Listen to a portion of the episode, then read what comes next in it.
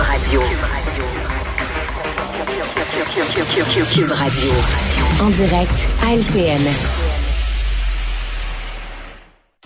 Alors, Mario Dumont est avec nous. Mario, on va commencer avec cette publicité du Parti québécois dont Alain nous parlait en début de bulletin. Publicité qui reproche à la CAQ de ne pas respecter ses promesses, à commencer bien sûr par le fameux troisième lien.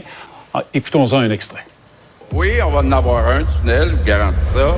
Lorsque la CAQ a promis un troisième lien, elle savait que le projet n'aurait probablement jamais lieu. Mais c'était payant électoralement. Coûte que coûte, les automobilistes ont le droit de circuler. On a besoin d'un troisième lien. Et là-dessus, je mets mon siège en jeu. Tout comme lorsqu'elle a fait campagne sur le français en vantant la loi 96. Le gouvernement de la CAQ l'a fait. Alors, on parle du troisième lien, mais aussi d'autres euh, dossiers. Euh, Mario, est-ce un bon coup de Paul Saint-Pierre Plamondon? Bon, absolument. Absolument. Ben, c'est un coup facile en même temps, là, parce que tu profites euh, d'un gros engagement euh, abandonné pour en rappeler d'autres. Tous les partis respectent pas 100% de leurs promesses, mais c'est comme un moment fort pour en ramasser quelques autres et imprimer cette idée d'un parti qui promet des choses, les réalise pas, euh, qui dit aux gens ce qu'ils veulent entendre pour être élus, qu'ils le font pas après.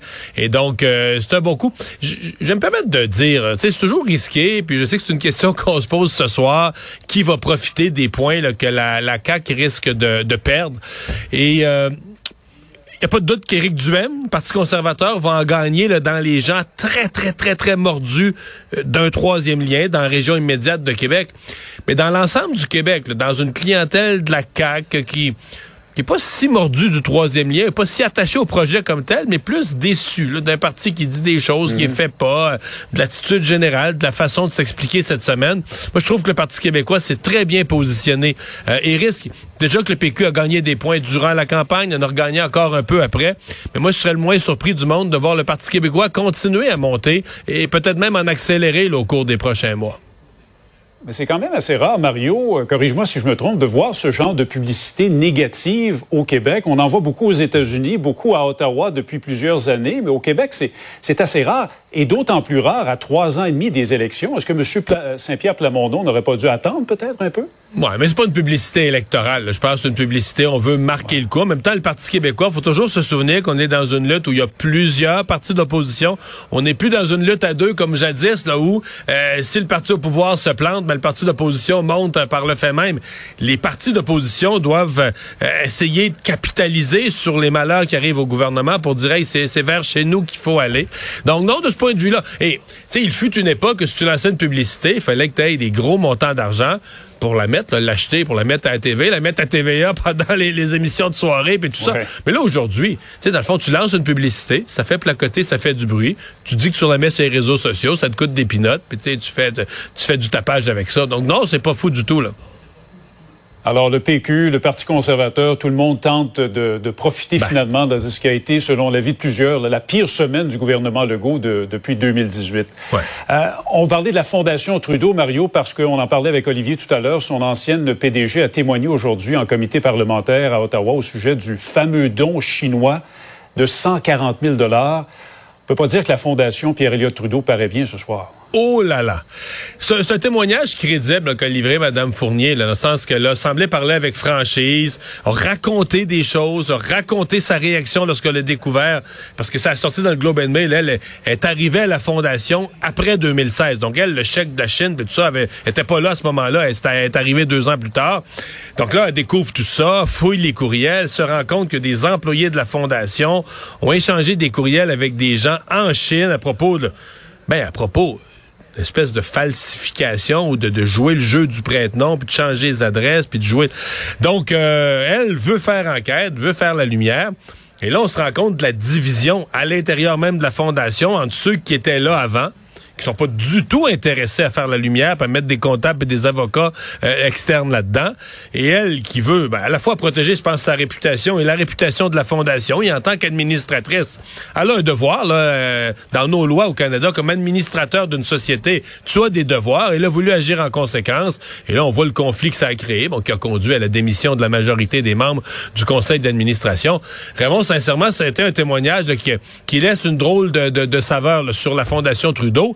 Et ça, au moment où on apprend la même journée que le frère de Justin Trudeau, Alexandre Trudeau, va venir à la même, au même comité sur l'éthique témoigner mercredi prochain. Ouf! C'est lui qui a ça doit inquiéter, M. Trudeau. Le chèque, hein?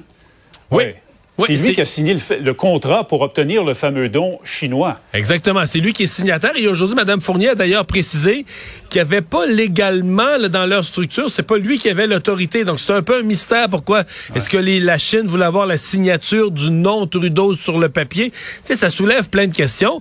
Mais donc le témoignage d'Alexandre Trudeau, euh, moi je trouve que c'est plein de risques pour Justin Trudeau. Parce que bon, c'est son frère, mais il n'y a pas l'expérience politique, verra pas tous les pièges de l'opposition.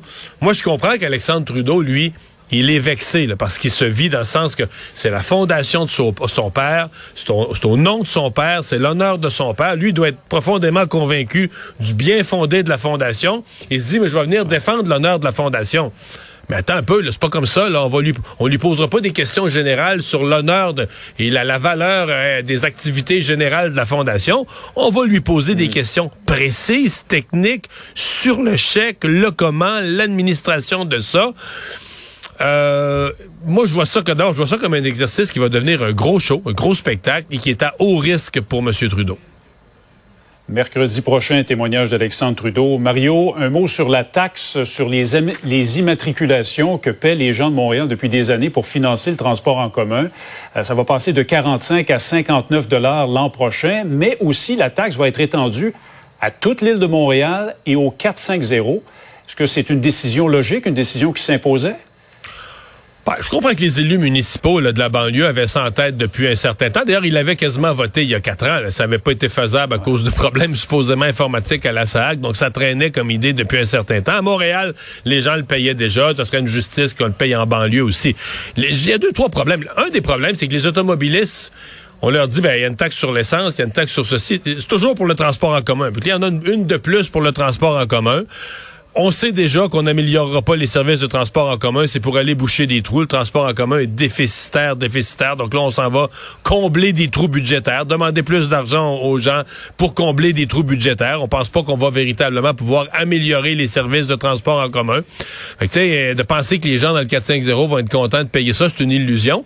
Je conclurai en disant, tant qu'à avoir une mauvaise semaine pour la CAQ, je sais que c'est pas une décision de la CAQ. C'est un pouvoir qui a été donné au maire de la CMM par les libéraux. Et là, les élus municipaux de la CMM l'utilisent. Donc, c'est pas une décision de la CAQ. Mais, mais, mais, mais, c'est quand même une chose où la CAQ avait dit, si nous, on est au pouvoir, ça se fera pas. C'est une semaine comme ça. Peut-être la semaine prochaine. Peut-être qu'on aura une annonce la semaine prochaine pour changer le poste, parler d'autre chose du troisième lien. C'est ce que souhaite M. Legault, certainement. Merci beaucoup, Mario. Bonne fin de semaine. Au revoir. Au revoir. Oh voilà, c'est euh, ce qui met un terme à notre émission euh, du jour et à notre semaine. Ça en a été une bien agréable, fort chargée en actualité. On n'a pas manqué de matériel euh, pour vous résumer ça à chaque chaque fin de journée.